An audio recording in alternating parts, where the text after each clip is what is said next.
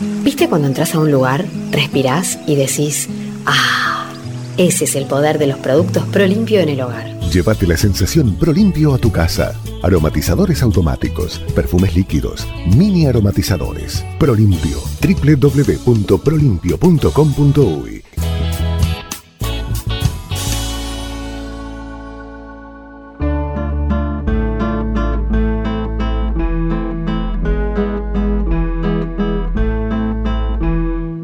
89 de cada 100 escuchas de 10-11 podcasts son uruguayos, según las estadísticas de Spotify en estos dos primeros meses.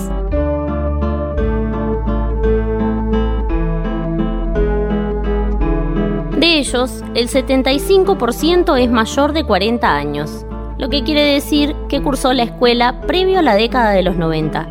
Y este hecho nos permite suponer que seguramente la gran mayoría de ustedes pasó por la escuela pública y por tanto tiene muy clara la imagen de José Pedro Varela.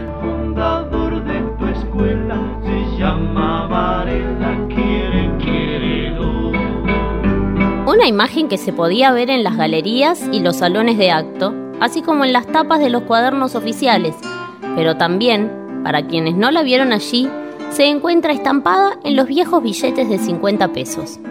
En esa imagen, Varela aparece semi-perfilado, destacando su frondosa barba. Una barba larga y tupida, que era característica en la segunda mitad del siglo XIX y que usaron varias personalidades de nuestra historia, entre ellas el personaje que vamos a recordar hoy con la presentación de Prolimpio, el coronel Lorenzo Latorre. Así como también un pobre curandero o tatadios que tuvo una trágica y dolorosa experiencia con el coronel, como consecuencia de lo que Ángel Floro Costa, en su libro Panfletos contra puñales, define como una de las diversiones favoritas de Cuartel, y que porque pinta la personalidad de la torre, la elegimos para iniciar este podcast. ¿Qué historia 10-11 Podcast.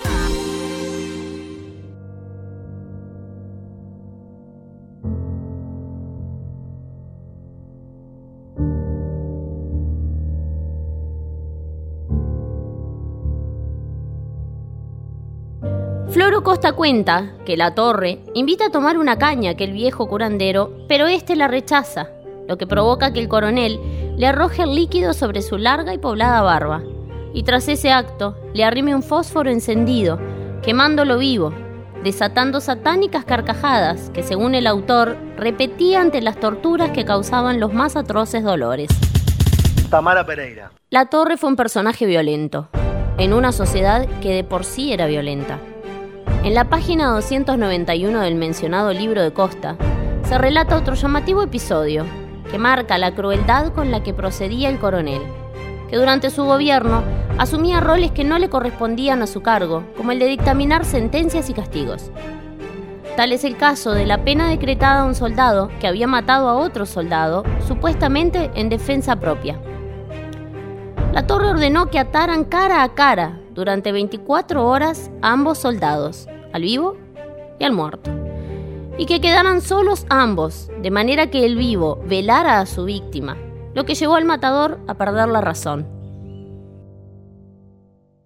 Posiblemente, para la torre, no había nada extraño en el hecho de que un hombre vivo esté cara a cara con la muerte, ya que esa experiencia él la había vivido en el año 1866.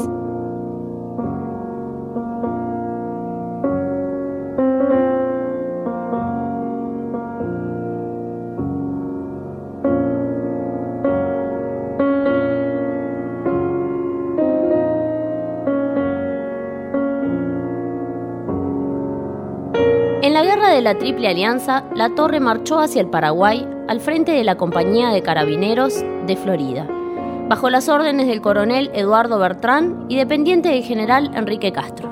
En la batalla de Estero Bellaco, el coronel Lorenzo Latorre fue herido de gravedad de un tiro en una ingle y trasladado a uno de los tantos hospitales de campaña. Según su propio relato, soportó dolores de toda clase, mientras un médico cirujano brasilero, a falta de anestesia, lo hacía morder un pañuelo para poder quitarle el proyectil que se le había incrustado.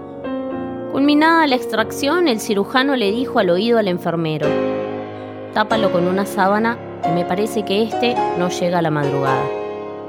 Sin embargo, la torre sobrevivió y pudo ser trasladado para su recuperación a Montevideo, donde luego de una larga convalecencia quedó con una pequeña renguera que disimulaba muy bien cuando daba el paso. Pero las historias de corte novelesco, en torno a la vida de Lorenzo Antonio Inocencio de la Torre y Hampen, se dan desde el 28 de julio de 1840, fecha en la que vio la luz en una casa ubicada en la calle Pérez Castellanos de la ciudad de Montevideo.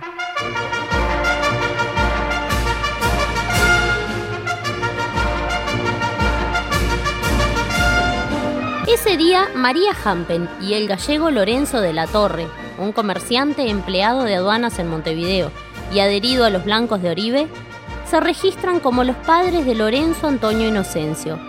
Pero algunos historiadores presumen que su verdadero padre era el general Manuel Oribe. De lo que sí no hay duda es que su pasaje por la escuela pública dejó entrever su carácter y certificó su poco interés por los libros. A los 14 años, Lorenzo Antonio abandonó los estudios y se empleó mandadero en el escritorio de Rudecindo Canosa, para poco después sumar otro trabajo, empleándose como dependiente del comercio de Nicolás Oger.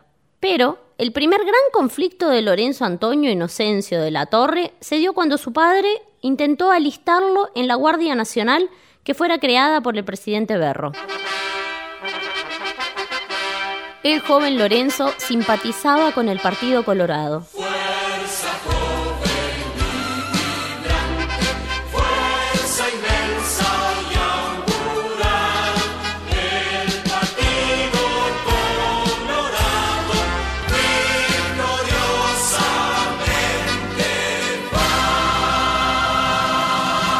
Y este hecho generó una pelea con su padre, lo que provocó por un lado su abandono de la casa paterna y por el otro el cambio en el apellido pasando entonces de ser de la Torre a simplemente la Torre.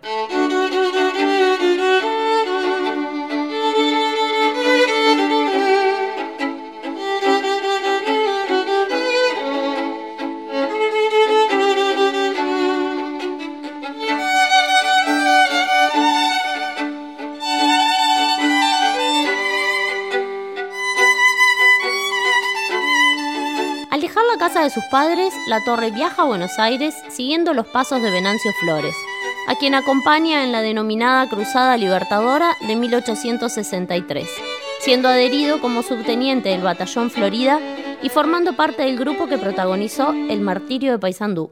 En la década del 60 del siglo XIX, la figura de la torre sobresalía en filas militares, por su profesionalismo y sentido del deber.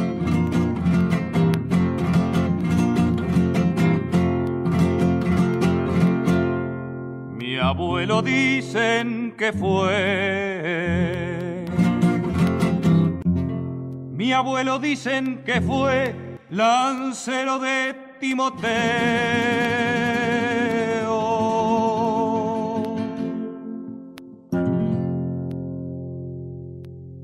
Durante la Revolución de las Lanzas contuvo un asalto a la bayoneta ordenado por el coronel blanco Lesmes de Bastarrica, con quien trabó luego una gran amistad que lo llevó a un fuerte enfrentamiento con el general Gregorio Suárez, ya que la torre decidió salvar la vida de varios amigos blancos de Bastarrica que estaban condenados a degollamiento por parte del Goyo Jeta, como se lo conocía al general Suárez. Esto llevó a que Suárez lo diera de baja del ejército colorado, siendo reintegrado al mismo por el propio presidente de la República, el general Lorenzo Valle.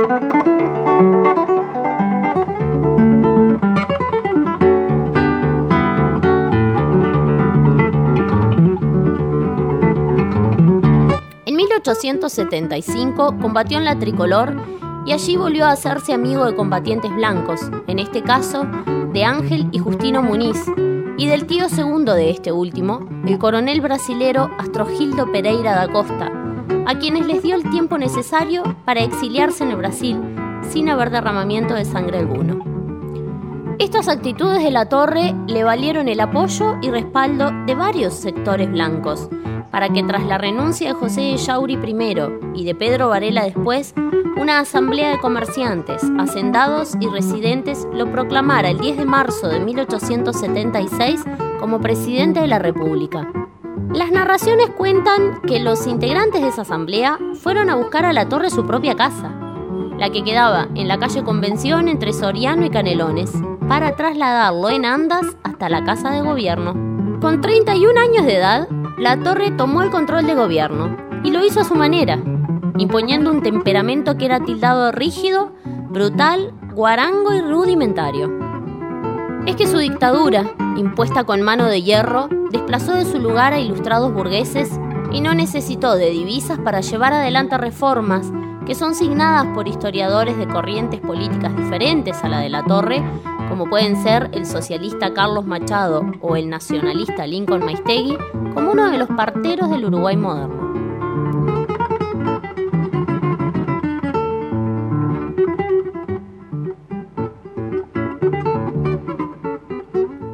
Esta afirmación se hace ya que además de la profunda reforma de la enseñanza primaria, que tuvo a José Pedro Varela como principal guía, el gobierno de la Torre creó la Escuela de Artes y Oficios, el Registro de Marcas y Señales, el Código Rural, el Código de Procedimiento Civil, el Código de Comercio y de Instrucción Criminal, el Registro del Estado Civil y el Registro de Embargos e Interdicciones.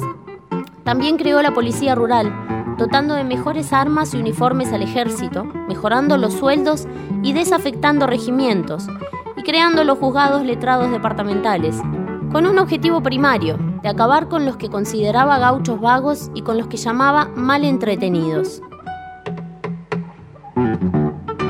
Durante su gobierno consiguió que la Iglesia Católica de Montevideo tuviera su propio obispado, reconocido por el Vaticano, y propendió que se formaran varias localidades en el interior del país, Sarandí del Xí, Lascano, Mosquitos, San Jacinto y San Bautista. Renunció al grado de general del ejército, aduciendo que la desesperante situación del erario público era incapaz de soportar un nuevo recargo, pero también haciendo saber que necesitaba, con su gesto, darles una lección a varios militares y ciudadanos que solo servían a la patria por el atractivo de las recompensas.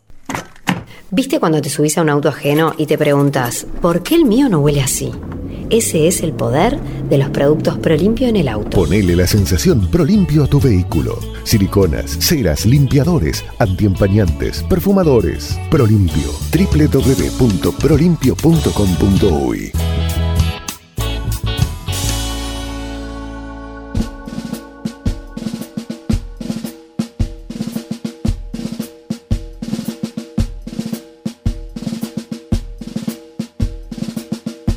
Como todo gobierno dictatorial, tuvo sus torturas, sus odios, sus represiones, sus detenidos, sus matones a sueldo y sus desaparecidos.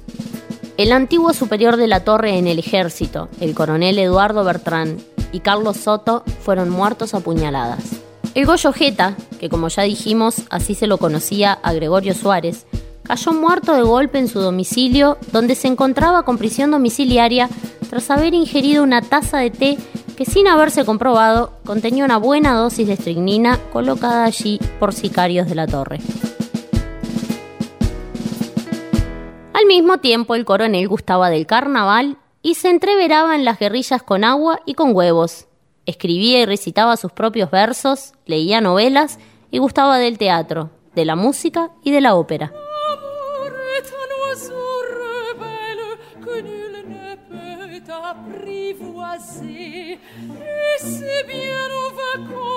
El 13 de marzo de 1880, luego de haber sido electo presidente tras cuatro años de la dictadura, perseguido por sus propios fantasmas, amenazado por sus enemigos, tildado de asesino, de intrigante y de conspirador, declaró que los uruguayos eran ingobernables.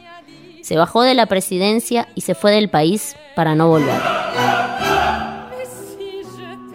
Si llegaste hasta acá, es porque coincidiendo o discrepando, te enganchamos con nuestra historia. Por eso si llegaste hasta acá, comentales tus contactos que nos sigan, nos escuchen, nos escriban. Todos los meses postearemos regularmente informes en esta línea.